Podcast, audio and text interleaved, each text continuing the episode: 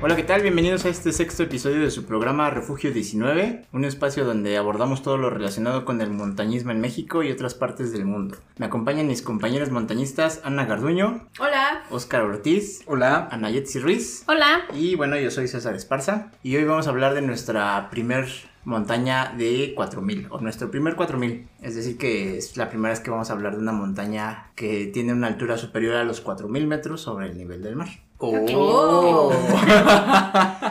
O sea, no es la primera montaña que tiene 4000 metros de altura en México. Ahí antes que esa está el, el Tlaloc y el Ah. Telapón. Que están ¿Cuál en falta? la salida Puebla. Colima. Sí, también Colima. el Nevado de Colima. Bueno, pero esta, esta es, esta es el- la sexta montaña más alta que tenemos en, en el país y tiene 4.440 metros de altura sobre el nivel del mar. Sí, ¿verdad? Estamos bien. Sí, Bueno, estamos aquí- en 4440. 4420, ¿no? Pues Ok. depende del pico, ¿no? Depende si hace la- frío. Sí, pues sí. ¿Alguna experiencia que tengan en la, en- en la Malinche que nos quieran contar? Eh, no, bueno, pues a mí, a mí me ha tocado ya este, vivirla algunas veces y, y me ha tocado eh, en diferentes climas, que eso es algo muy interesante de, de hacer una montaña varias veces, ¿no? ¿Cuántas veces las ha- la has hecho esto? No, no sé, o sea, quizá más de cinco. ¿En serio? Ujú. Wow. Sí, y algo que, que recuerdo mucho de la experiencia con Malinche es disfrutar de, de los relieves, cómo van cambiando, que seguramente Ani lo va a, a decir porque es muy buena para describir. Más que yo, Eh, pues este, este disfrutar de acampar, ¿no? Me recuerda también eso, me evoca eso cuando hablo o pienso en Malinche. La última parte que tiene como un puente, yo le llamo, ¿no? A- a- cerca de la cima, en donde me ha tocado un poco de, de granizo o viento. Y esa fue como la primera experiencia de pasar un voladero, ¿no? Ujú. Y Uy, fue sí. muy interesante. Ajá. este- Aterradoramente interesante eso de decir. Sí, o eh, la última brechita para ya subir.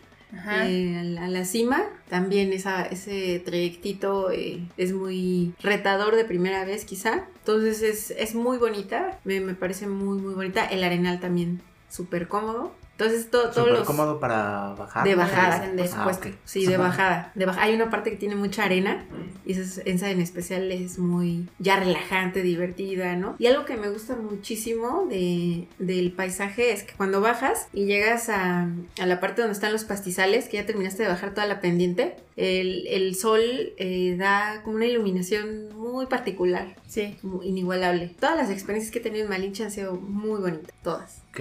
muy ¿Tú. Ani? Yo, mm, la primera vez, yo creo que lo has de recordar muy bien porque me ayudaste a, a llegar al campamento porque se me hizo muy pesada. O sea, estoy de acuerdo contigo con todo lo, lo bonito que es la Malinche, pero mi primera experiencia fue, fue un poco difícil. Nunca esperaba llevar más de 10 kilos en mi espalda. Era la primera vez que los llevaba. Porque aunque, aunque en mi infancia, por ejemplo, fui niña scout, pues tenía 6 años cuando yo iba a los scouts, entonces pues nunca llevé como mucho peso en mi mochila, ¿no? Me ayudaban, me ¿Y ayudaban en los mis libros, no? hermanos. ¿No y- cargabas los libros en la primaria? no, fíjate que iba yo a una escuela pública, pero teníamos lockers. Órale. Ah, Entonces, Qué fresa. Ay, no, Sí. que. Y entonces, preparó, yo creo. sí, entonces no, la verdad es que nunca cargué como una super mochila, ¿no? También, pero en, en- en Malinche sí me pegó mucho, entonces, como dijo César al inicio, fue, es nuestra primer montaña de 4000 más arriba de 4000, al menos la que maneja Soma, ¿no? Siempre Ajá. Soma, eh, eh, el primer campamento es Malinche. Entonces, pues sí, se me hizo un poco difícil, pero como tú lo mencionas, es, es, es como altamente relajante el ir pasando por todas las etapas que tiene como, La alta como montaña, volcán, ¿no? Ajá, como... Entonces, ya, ya las... Ya las este, describiremos más adelante. De ahí en fuera, pues todas las experiencias que he vivido en Malinche han sido también, pues, muy buenas. Me ha tocado también este viento que hablas, ¿no? En el, en este, Arenal.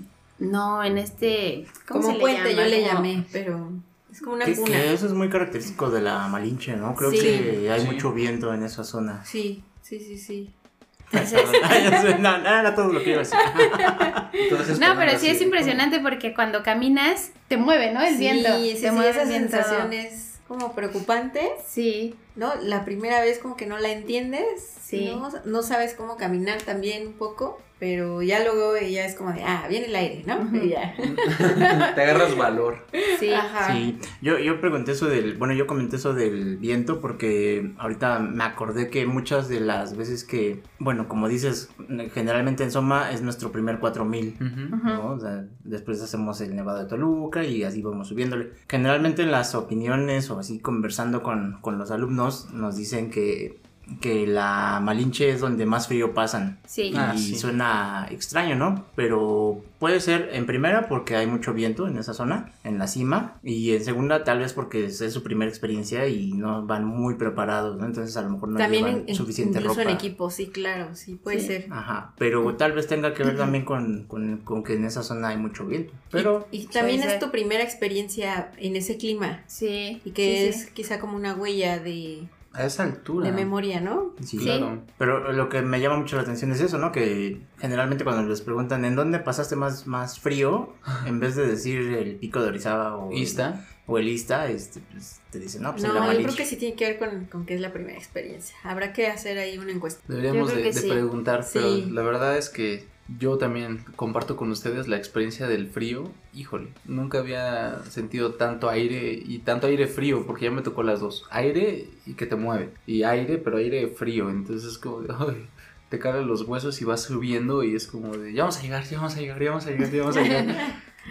Y la verdad es que sí, este, sí, sí es factor para los- la primera vez y, y yo creo que te deja ver bien qué tan preparado, qué tan preparados vamos en cuanto a equipo y en cuanto físicamente, no mentalmente, para poder llegar a la, a la cima y continuar. Yo creo que, que es, el, es el reto y es el, la bienvenida, la buena bienvenida que te da la montaña. Sí, me, me a los cuatro. que, que de pronto hay gente que, que ya no quiere llegar a la cima o que no Sí. quiere atravesar ese... El cachito. es- Está como puente. arista, ¿no? Que Ajá. hay. Ajá. Sí, es como de no, yo aquí me quedo. Y no, ahí es donde tienes que este, invitarlos a, a que sí se atrevan porque vale Sí. la pena. Exactamente. Bueno, ok, vamos a hablar ahorita un poco sobre, eh, pues, el origen, sobre, ahora sí que nosotros ya habla- estamos hablando como si supiéramos de qué, ¿no? O sea, obviamente los que nos escuchan hay personas que no tienen ni idea de dónde está la Malinche ni nada de eso. Eso sí. Entonces, pues, ¿en dónde se encuentra Ana? la Malinche. Ah, bueno, pues Malinche también es parte del de, el eje neovolcánico Ajá. que quedamos, que atraviesa prácticamente todo el país, que es desde el Pacífico hasta el Golfo y que tiene más de 800 kilómetros de extensión en conjunto con eh, los volcanes más grandes del país, como es Pico de Orizaba, como puede ser este Paricutín, ¿no? Eh, como poniendo estos Sierra Negra. Ajá, eh, exactamente, el, el Nevado de Toluca. Bueno, pues solamente recordando que en 1938 también Lázaro Cárdenas eh, hace al Parque Nacional La Malinche. Eso es también algo eh, pues histórico, un poco de contexto de, de cuándo se creó este parque, que hasta el día de hoy pues es, es un espacio eh, para que las familias convivan este, y también un espacio protegido. Sí, y se encuentra en el centro del país, pero en este, en este momento, bueno, en este momento, se encuentra en, en los estados de Puebla, bueno, en- ahora sí que ocupa parte de Puebla y de Tlaxcala. Y es el icono de Tlaxcala, ¿no? Sí. Ah, sí. Dicen que, bueno, por la territori- bueno, territorialidad que tiene Tlaxcala, desde cualquier parte de- del estado se puede apreciar la Malinche, por ejemplo. Sí. ¿no? Pues es que es súper pequeño. bueno. Bueno, bueno, pero Malinche también ya son 4.000 metros, más de 4.000, ¿no? Sí, sí, ti- ti- tienes razón, es como un símbolo de, de De Tlaxcala. Tlaxcala. Es, es más, bueno, yo lo identifico más como de Tlaxcala que de Puebla.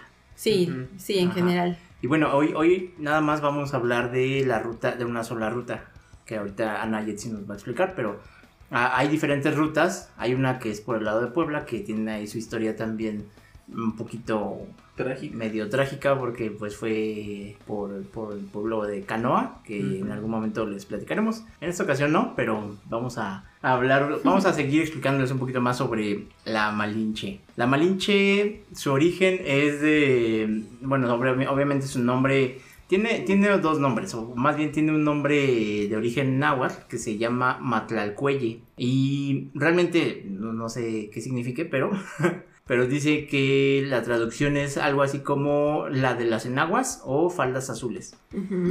No se sabe por qué se le diga así, por qué se le decía así desde, que, desde tiempos prehispánicos, pero probablemente es porque cuando es la época de lluvias había una, una flor que se llama o le decían Matlalxóchitl, que quiere decir flor, flor azul cielo.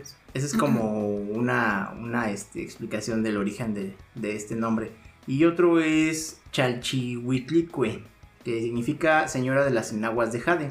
Eh, más o menos eh, quiere decir algo En similar, similar. ¿no? Ajá. Realmente no sabemos mucho sobre el, el porqué de ese nombre y bueno, le llaman actualmente, es más conocida como la Malinche. ¿Qué más? ¿Qué más les tenemos que decir de, sobre el, el origen del lugar?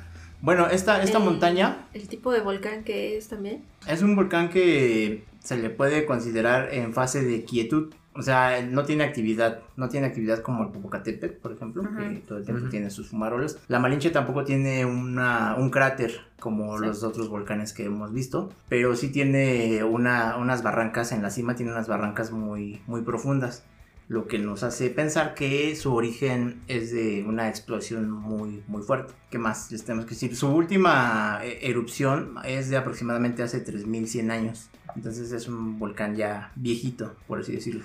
Y tiene, es un volcán que obviamente, este se le llama, a ver si no la arribo con el nombre, es este multigenético. Mono, ven que decíamos que por ejemplo el Chitle es un volcán monogenético, este sería un volcán multigenético. O sea, de varias erupciones. Ha hecho- Se ha formó de varias varias erupciones, erupciones. ajá. Y lo sabemos porque hay una, no sé si, si han visto la, la silueta de la, de la Malinche, tiene como una, un piquito. Ajá. Ese es, es como un vestigio de un volcán anterior. La que le llaman la chichita La o chichita. Ajá, Ah, la que está del lado ser, derecho. ajá. Hay una, hay una, hay una, fa- una parte de piedras que le llaman la, la chichita, sí, desde cierto punto parece como una chichi. Como un pezoncito. Un pezón, pues. No caras.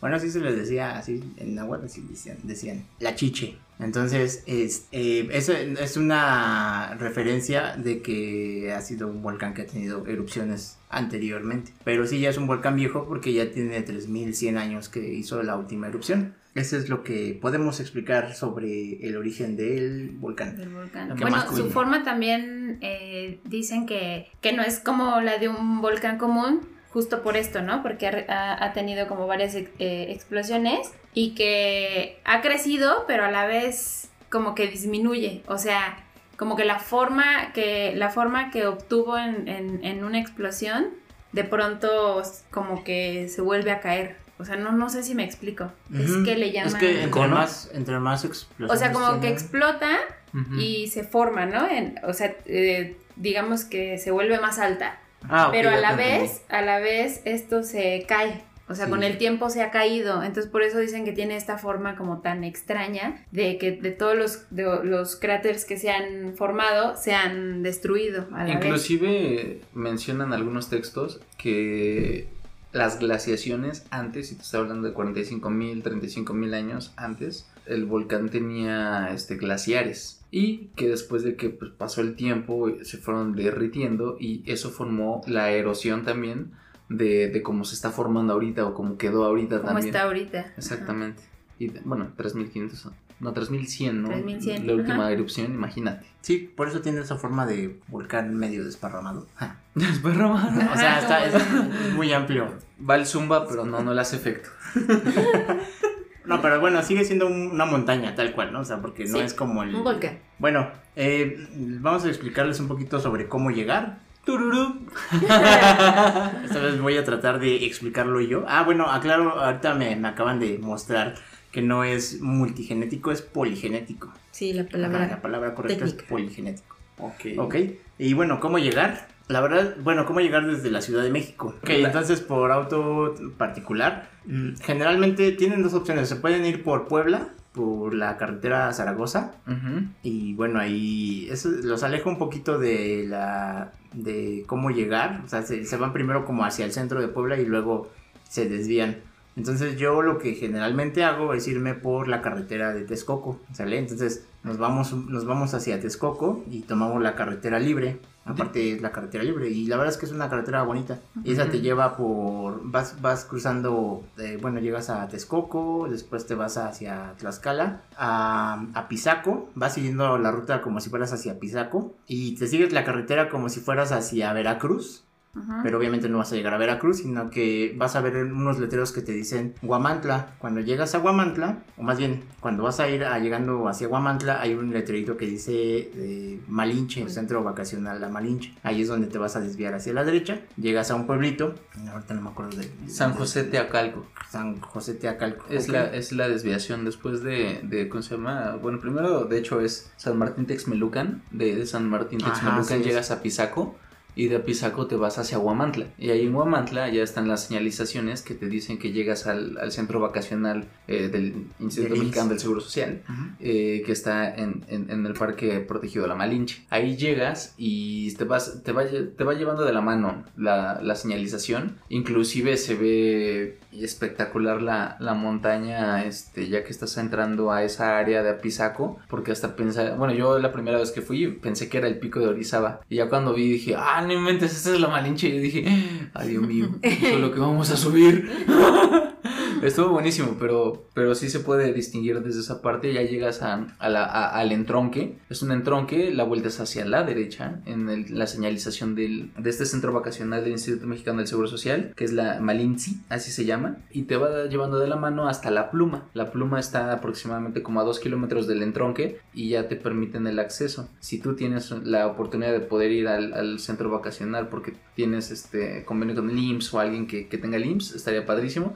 Si no, ahí también tienes este, el estacionamiento que es el público, en donde generalmente nos hemos quedado varias veces y puedes estacionar tu carro sin ningún problema. Y también hay, hay un lugar para, para comer ahí al lado del centro vacacional, ¿no? Ah, claro, el emblemático puesto de Doña Pelos que siempre nos espera a la, La verdad final están de la muy montaña. ricas. Sí. Están muy ricas ahí las quesadillas.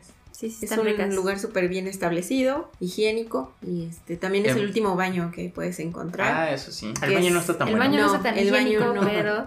No, es que es uno, solo que es uno. Ya depende Sí, de uno, ya depende de uno que, ¿A qué qué hora llegues necesidad. también? sí. Sí. Ah. Sí, entonces, bueno, ya una vez que llegas a, ahí, al, como dice Oscar, estacionas tu auto, ya puedes empezar a caminar para, para subir hacia la cima. Ah, ¿Qué más? Bueno, antes de explicar esta ruta, Stop. Ya me acordé de la, de la forma en la que puedes llegar por transporte público. Bueno, público entre comillas. Pero tienes que llegar a la, a la central camionera que está este, en la zona oriente. Hay dos. Una en la salida en Zaragoza, que es del ADO. Y la otra que está este, en Tasqueña, que, son las que como que salen, tienen las salidas más este, próximas. Y tienes que tomar un ¿Tasqueña? carro. En Tasqueña. ujú. y también está la Tapo. La Tapo, la Mm. Tapo y Tasqueña son las que tienen un poquito más de corridas para, para ¿cómo se llama? Para esos lados, el sur y, y el oriente, porque tienes que ir al oriente.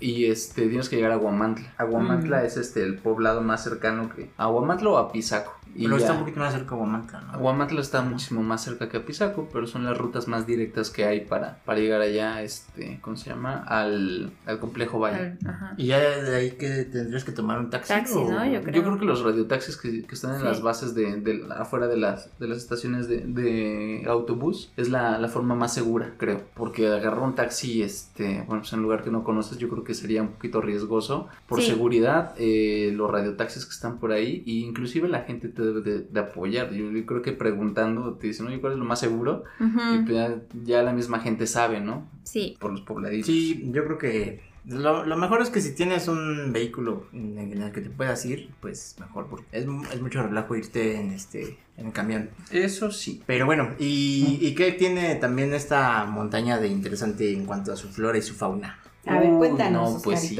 Ay, no, pues sí, ya me voy a empezar. Tu ahí. mero mero. El mero mole. Pues bueno, para empezar, este, como dicen, es un área protegida. Eh, las áreas protegidas aquí en México eh, se regulan con, con Profepa, Semarnat y otro tipo de instituciones del gobierno que están protegiendo a todas estas áreas por dos razones. Una, las especies endémicas que existen todavía en esas áreas. Y dos, porque hablando de flora, eh, hay desgraciadamente, y todavía se pelea con esta situación, hay tala, tala de árboles Clandestina. clandestina. Entonces, ahí en, en- en el área de precisamente eh, la Malinche, hay bosque de oyamel y de pino. Pero hay una especie del oyamel y del pino que este, no, perdón, del pino, que es muy característica de ahí de, de la zona, la cual pues es por sus características que solamente se da en esa zona, eh, pues la tala clandestina se da con mayor, este, ¿cómo se llama? Eh, frecuencia. Y eh, el gobierno tiene que tener pues más cuidado con, con esa, con esa actividad, ¿no? De la tala clandestina. Por eso se protegió el área. Pero hablando de flora, esa es la situación, que la madera es rara y la madera solamente se encuentra en esa zona. Ok. Por eso tienen que protegerla. Y hablando de fauna, pues es una de, la- de las áreas con mayor afluencia, pero ¿saben qué? De aves. Las aves, este... Oh. las aves que se encuentran ahí vienen en la mayoría de... son de aquí de México, que vienen a pasar lo que es la parte del invierno, la- las migraciones, hay, hay gran cantidad de migraciones de muchas aves de zonas cercanas, pero también recibimos alrededor de 27 especies que son extranjeras Órale. que cuando se va, por ejemplo, en Canadá, que los inviernos son duros, Estados Unidos, viajan aquí a, a- a la zona de la Malinche, entre otras tranquilo. zonas. Ajá, el frío tranquilo, vaya, claro. Se vienen a resguardar, ¿no? De, de toda esta, de esta situación de, ¿cómo se llama? Del clima. Entonces, eh, bueno, más bien del tiempo, porque ya me regañó una geógrafa que, que, que no es el clima, Ups. Ok. sino de- del estado del tiempo. Ok. Entonces, estas, estas aves migran y están, son muy características y tenemos aves endémicas, claro. Se han visto diferentes tipos de aves, pero una de las aves que, que como que característica fue el aguililla. Una aguililla, un tipo de águila que, que merodeaba en esta, en esta zona y que no se había visto muchísimo tiempo. Claro, esta nota te la estoy hablando del 2005. Ahorita estamos 2020, eh, ya pasaron 15 años y pues obviamente ha cambiado muchísimo. Desgraciadamente, una esta zona, aunque está protegida, hay deforestación, hay tala clandestina, la gente está subiendo un poquito más porque pues es muy atractivo el lugar para poder visitarlo. Entonces, eh, pues desgraciadamente intervenimos más en el ecosistema. Sí. Y lo que permite que las especies que están ahí conviviendo y viviendo, pues no se desarrollen como debería. De hecho, tenemos dentro de las especies protegidas por la Semarnat y por una norma mexicana de las, la 059 que, que ¿cómo se llama? protege a las especies en peligro de extinción, está el lince. Tenemos una especie de lince aquí, conejos, eh, salamandras y codorniz. Las codornices y ese tipo de aves ya no siquiera se ven en las montañas, pero aquí en, este, en la Malinche se ha llegado a, a estudiar y han estado ahí, este, pues digamos como endémicos, porque aparte de endémicos, pues en peligro de extinción, por lo que les acabo de comentar, ¿no? Y tienen que tener muchísimo cuidado, por lo mismo lo que les comentaba en la plática anterior del pico del águila, que, que, pues no podemos llegar y, e invadir, ¿no? No podemos llegar como Gordon Tobogán y, ah, sí, vamos a la Malinche, ya nos hablaron de ella y pues sí podemos y bla, bla, bla. ¿Por qué? Porque empezamos a deforestar y empezamos a hacer muchos movimientos. Pero lo importante es que sepan que eh, que en estas áreas se encuentran estas especies, eh, están protegidas y que tenemos que respetarlas, por favor. Acuérdense. No, llevarse nada a la montaña es algo que Soma siempre ha, pues como que tratado de inculcar, ¿no? Que vas a la montaña, observa, diviértete, disfrútala, eh, contempla, pero no te lleves nada. ¿Por qué? Porque puedes llegar a, generar un impacto en el ecosistema que tiene. Ujú. Eh, lo- bueno, hablando de especies, también tenemos muchos reptiles. Tenemos este, alrededor de 14 especies de reptiles y alguna, algunos este, anfibios también en esta área de la montaña. Inclusive apenas a- que, que estuvimos persiguiendo al cometa. El. Sí, que no, que no pudimos ver, caray, por el, por el clima. Clima. Eh, bajando ya como a las 10, 11 de la noche, eh, vimos una salamandra. Ujú. Una de las salamandras que les había comentado que eran endémicas y, y, este que estaban ahí, logramos ver este uno de estos animalitos porque pues obviamente son, son nocturnos Mm, también. Entonces, este, todos esos animalitos y, y endémicos hay que respetarlos, por favor. Todo, todo lo que esté ahí no se mueve. Siempre, siempre ser muy objetivos en que vamos a disfrutar, pero también a cuidar, ¿no? Promover el deporte, pero siempre con precaución y con responsabilidad. Como flora y fauna, eh, tenemos esto, la, la, la, o la planta o la flor que, que hablaron de azul de, de por qué se le llama malinche hacia la Malinche, este también se encuentran en los caminos. Eh, hay que ser muy observadores y como experiencia personal es hermoso el paisaje boscoso, se ve la hojarasca, se disfrutan los pinos, huele a madera, el preticor, todo ese, todos esos olorcitos característicos, pero es muy pesado. es muy pesado. Bueno, Ahora- si lo subes con, con este mochila de campamento, porque Ah, sí, hay quien claro. también lo hace y vuelta, ¿no? En un solo día. Ahorita sí. vamos a hablar de eso por la Pues, ruta. pues de una sí. vez vamos entrándole a la ruta. A ver, Ani, venga, venga. Sí, ya, o sea, ya que llegamos desde la Ciudad de México, bueno, ponemos de referencia la Ciudad de México porque pues es el centro del mundo, ¿verdad? El ombligo del mundo. Nada, es cierto, bueno, pues obviamente Oído. muchos, muchos extranjeros llegan a- a- al centro de, de la ciudad, a la Ciudad de México, y de ahí muchos, antes de irse, por ejemplo, al, a, este, a la Iztaccíhuatl o al Pico de Orizaba, pues hacen un 4000 para aclimatarse y uno de ellos que es factible pues es la Malinche. Está también el Ajusco, pero obviamente le faltan 100 metros para llegar a los 4000. Entonces, y como queda de paso hacia, hacia Orizaba, pues este la Malinche es una buena opción. Entonces, ya que llegas al centro vacacional, porque hoy vamos a hablar solamente, como ya habíamos dicho, hoy solamente vamos a hablar de esta ruta de que le llamamos eh, la del IMSS, este, pues a, sí nos va a contar cómo llegar, cómo, cómo llegas a la cima. ¿Cómo llegar a la cima? Bueno, pues ya que estamos ahí en el centro vacacional, que es donde nosotros generalmente dejamos el carro, Te comes tus quesadillas. nos comemos un- unas quesadillitas, preparamos las mochilas y demás. Y entonces hay una, hay una carreterita eh, muy marcada, ¿no? Entonces empezamos a caminar por esa carretera. Si me, si me equivoco en los metros sobre el nivel del mar, ahí me, me echan un... Ah, no te preocupes. ¿Un grito? me lo sé. Pero eh, Pues, nuestro altímetro ahorita está. Más o menos 2000. empezamos en 3100 metros sobre el nivel del mar, ¿no? Es, es donde se encuentra el centro vacacional.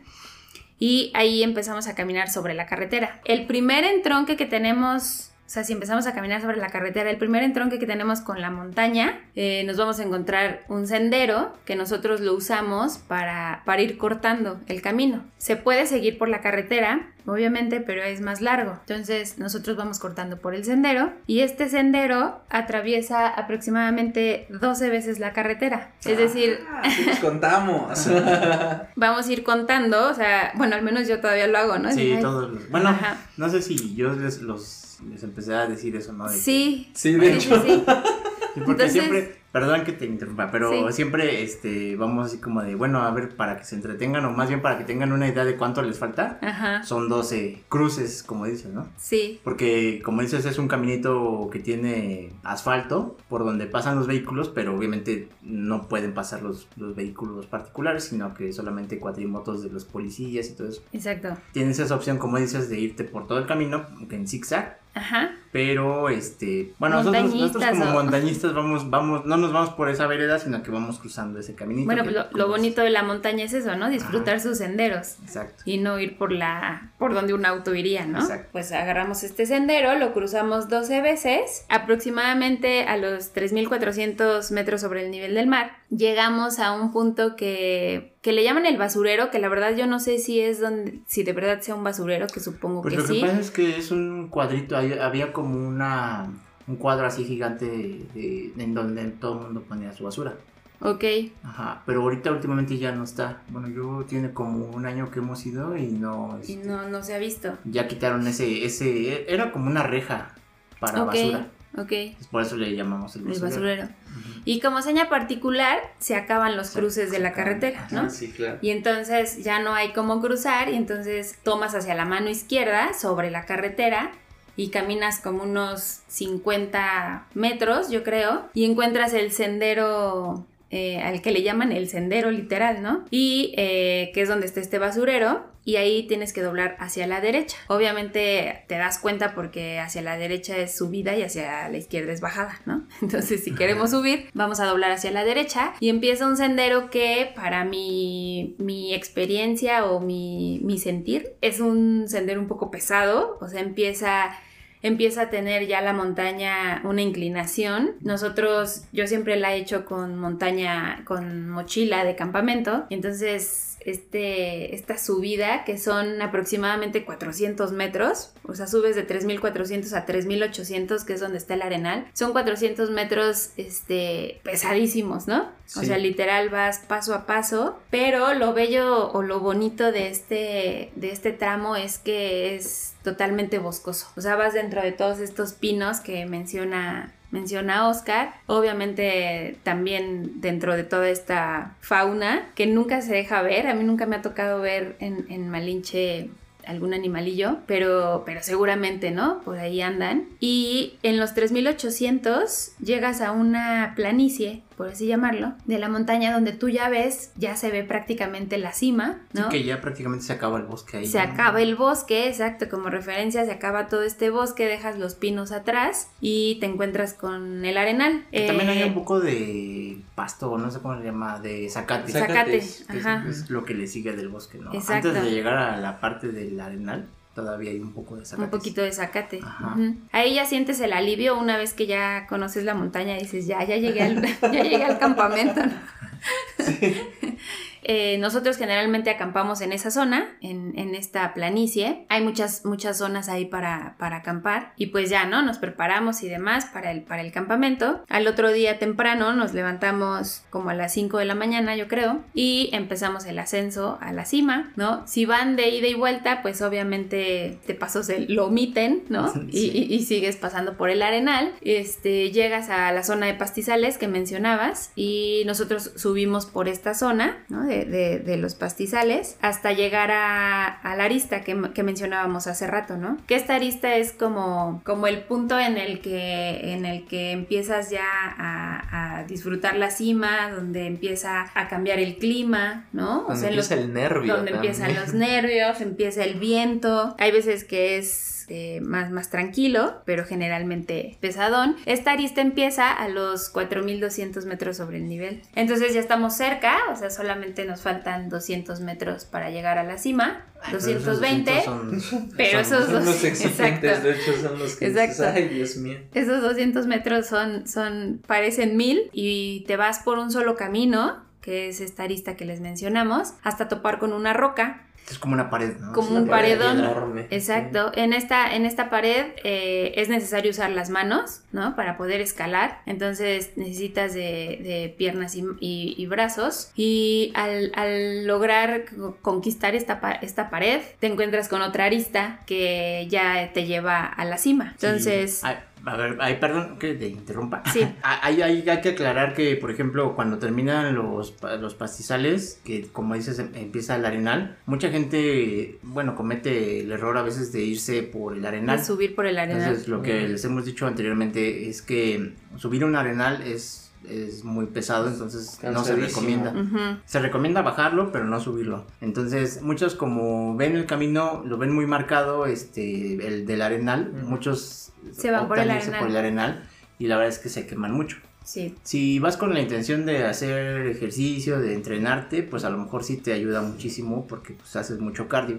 Pero si no es tu intención, la verdad es que te vas a ir a quemar. Es Entonces- más como para entrenamiento para los 5000 y algo así, Sí. te estoy preparando. Sí, claro, pero muchos lo hacen porque pues ven el caminito marcado por ahí, se Ujú. van por ahí. No se pierden, ¿no? Ajá, pero lo recomendable, al menos lo que nosotros les recomendaríamos es que, que mejor se vayan por el lado derecho, como dice Ana Yetzi, que tomen los pastizales y sigan como, como mencionas.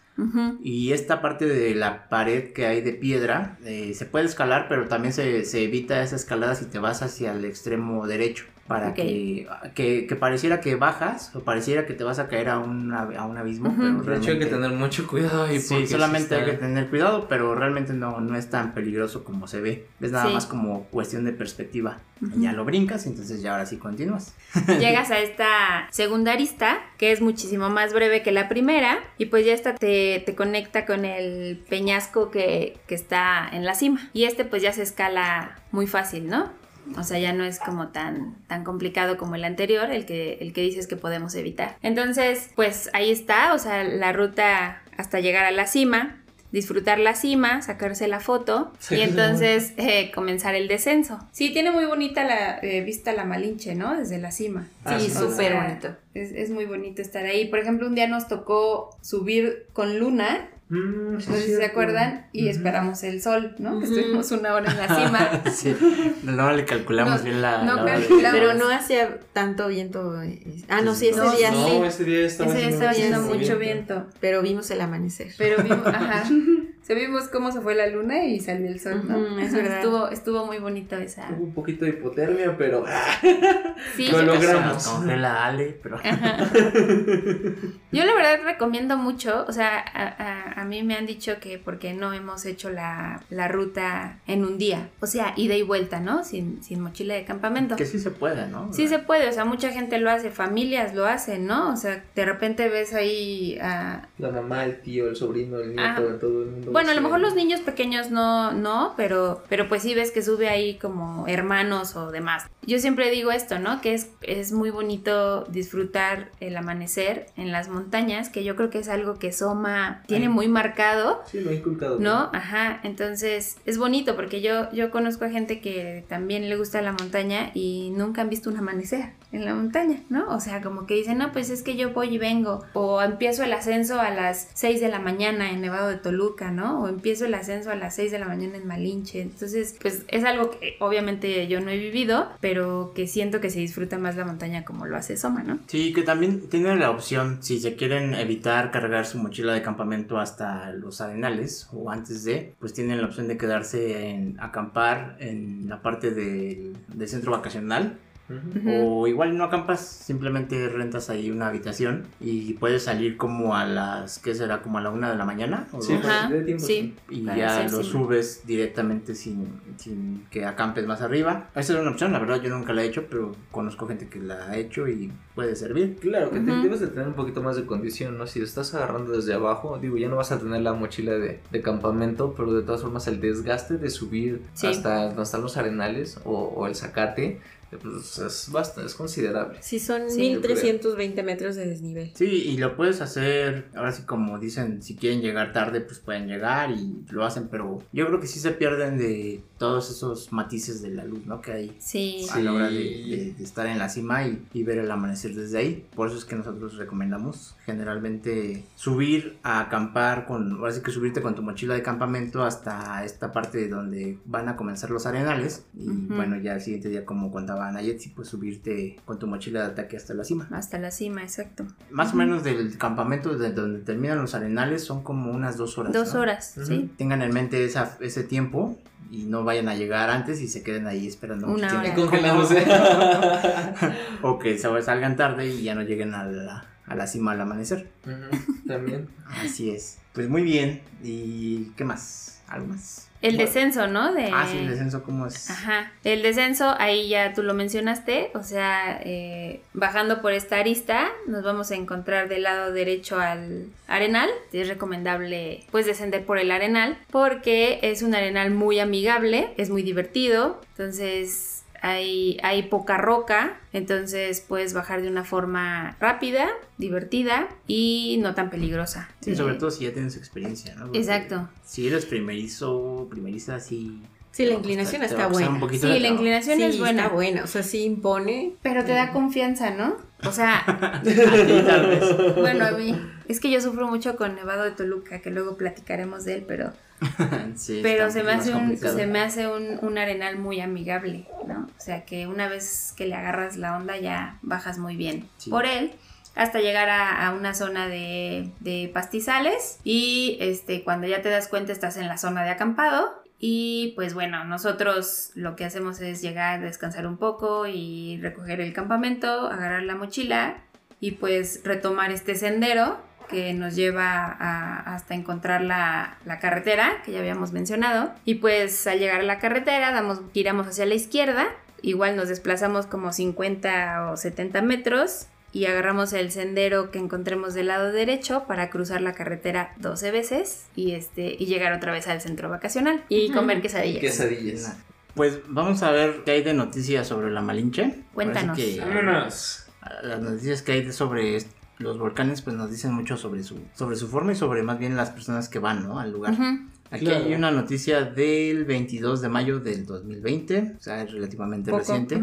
Dice, perros guías de la Malinche también son olvidados durante la contingencia. Ay, pobrecitos. Eh, Esto es, esto es importante o interesante porque eh, en la Malinche hay perros guías. Sí. Bueno, en, generalmente en casi todas las montañas llegamos a encontrar, pero en la Malinche hay unos perritos que ya están como muy acostumbrados o sa- eh, saben mucho sobre, o más bien han aprendido a sobrevivir en la montaña a través de guiar a las personas, ¿no?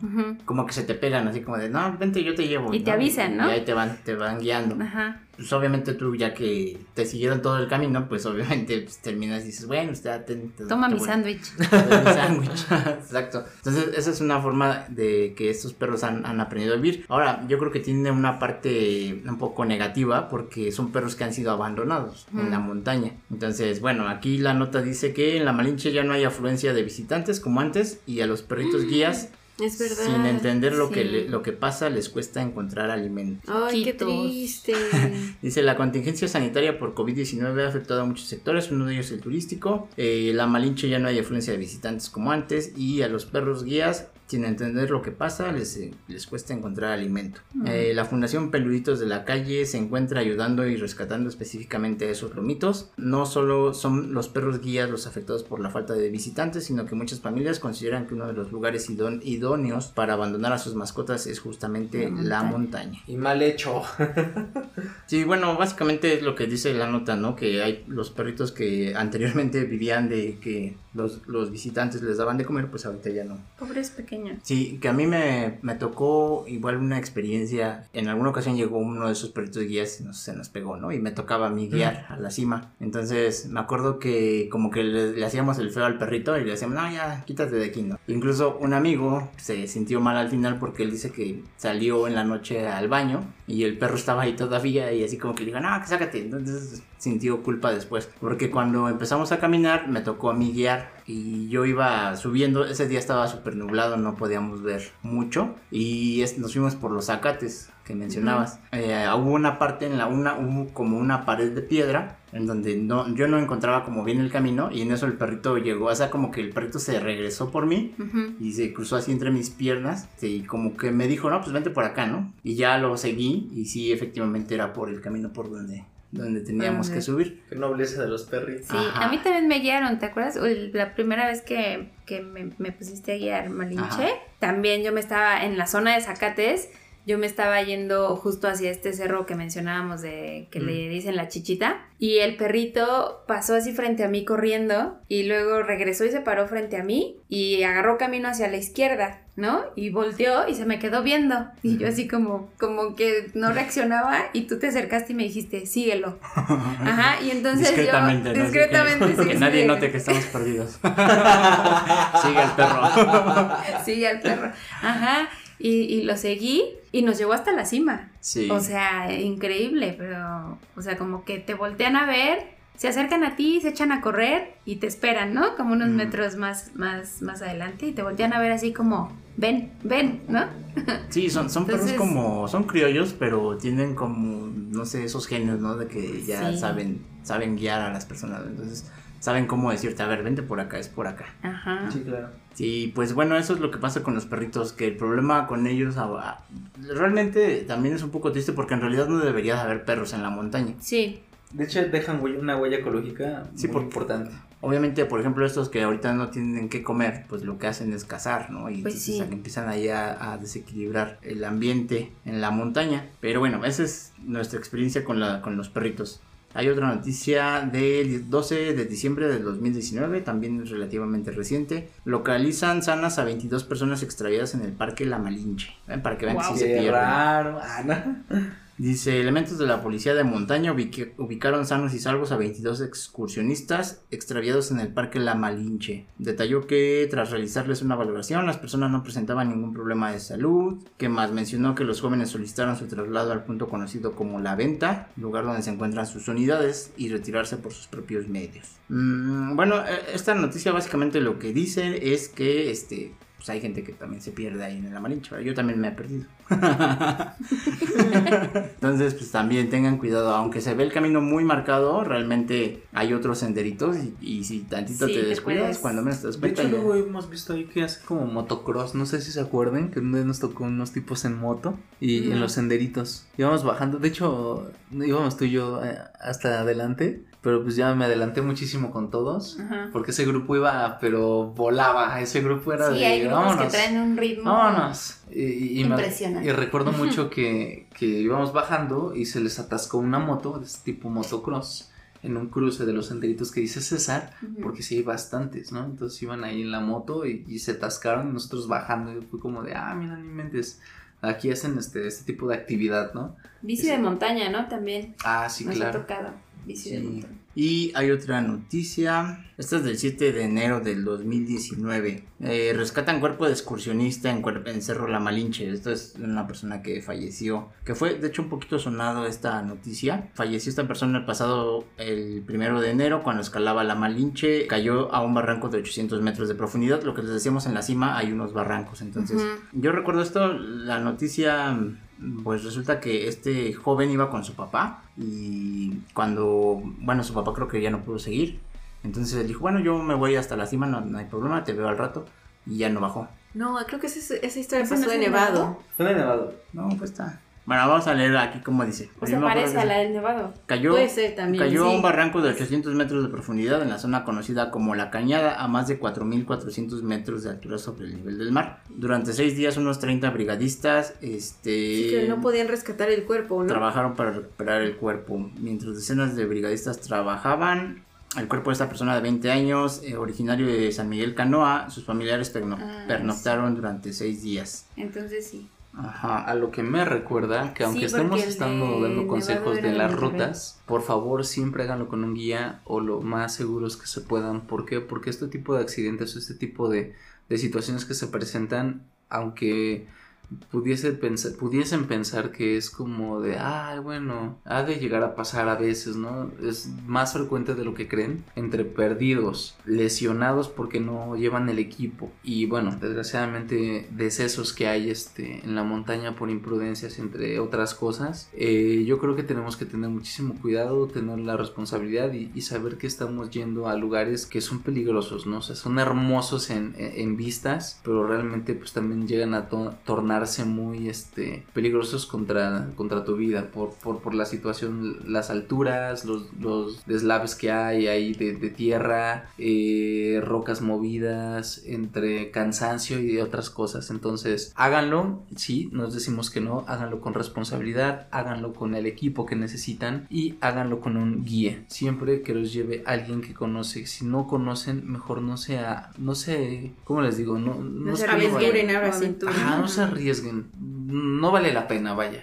Eh, llegar a perder tu vida o incluso, bueno, si bien te va, este, golpes o, o que te caigas o que te pierdas, ¿no? Entonces, si sean responsables en ese aspecto. Pues aquí hay otra de el 20 de enero del 2020, también es relativamente nueva. Eh, desaparecieron más de un día en la Malinche y fueron rescatados. Luego de haber permanecido más de 24 horas en una de las montañas más elevadas del país, nueve excursionistas finalmente fueron rescatados por elementos de protección civil. Pasaron varias horas desde el sábado que subieron a la montaña y tras varias horas de búsqueda los ubicaron en la parte alta de la montaña a los seis hombres y tres mujeres que se aventuraron. Estuvieron a punto de tener mayores consecuencias. Algunos de ellos presentaban algunos cuadros de hipotermia y deshidratación. Sin embargo, al no ser de gravedad, no requirieron hospitalización.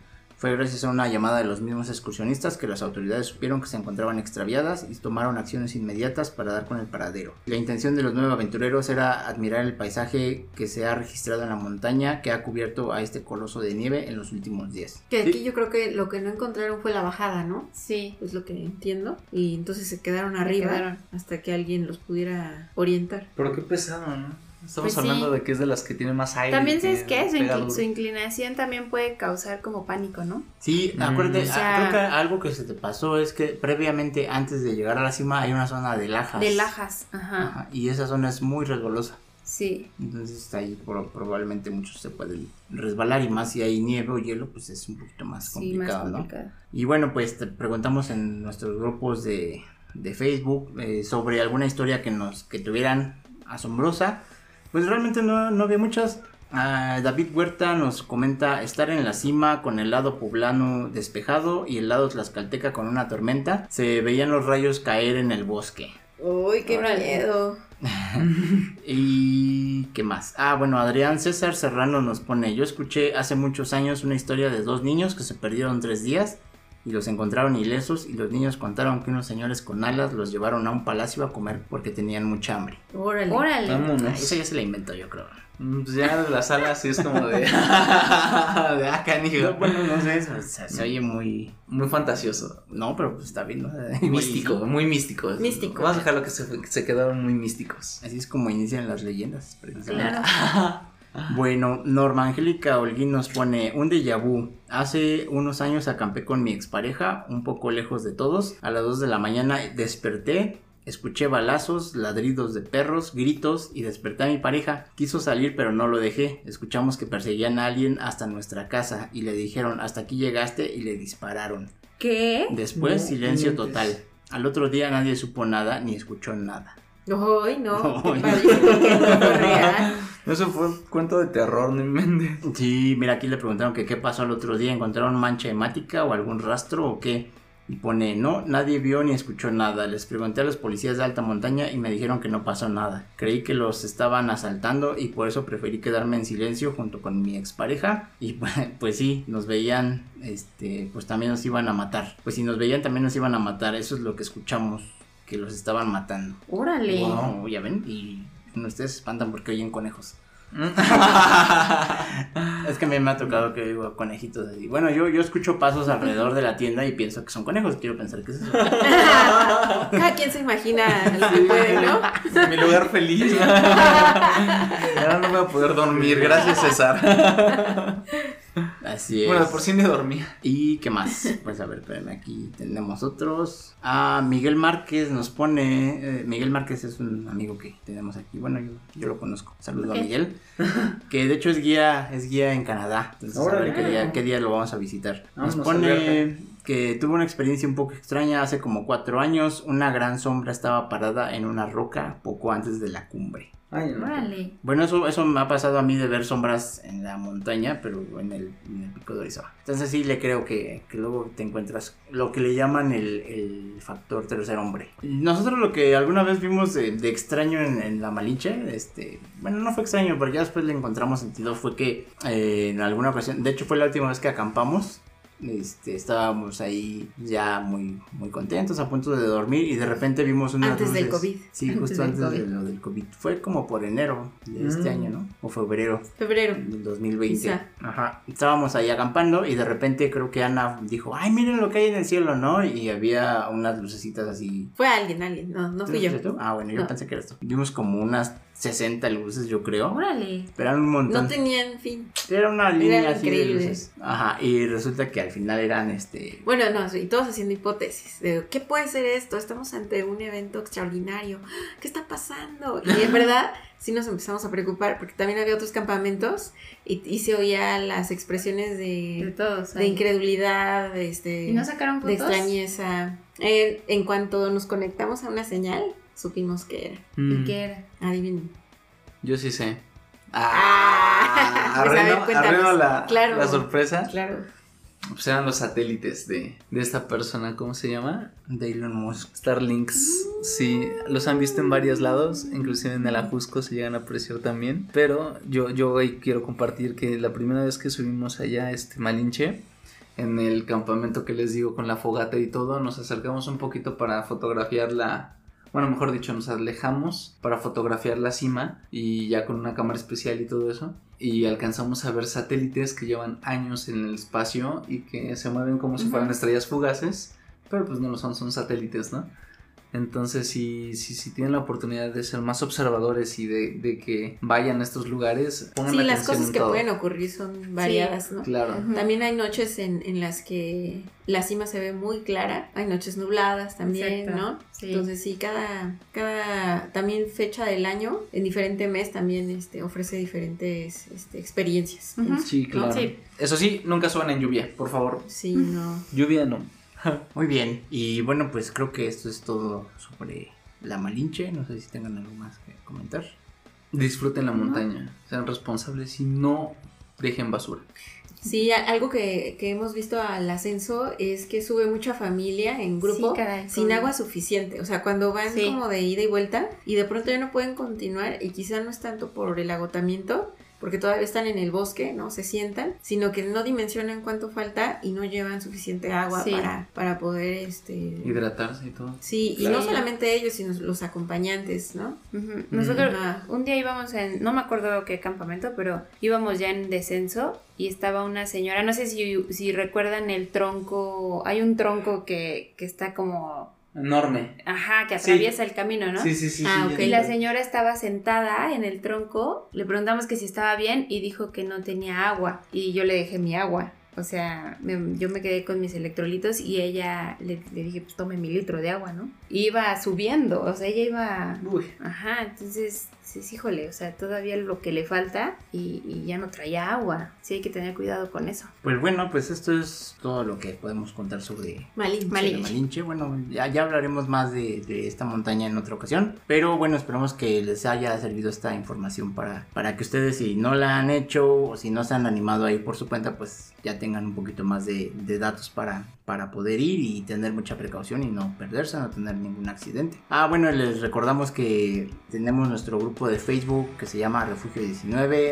eh, Podcast. Ahí este, pueden seguirnos, pueden agregarse y pues formar parte de esta comunidad, publicar todos sus, sus memes o lo que quieran publicar. O si quieren hacernos comentarios o correcciones, lo que quieran, pues adelante, ¿no? Y nos vemos hasta la próxima. Bye. Adiós.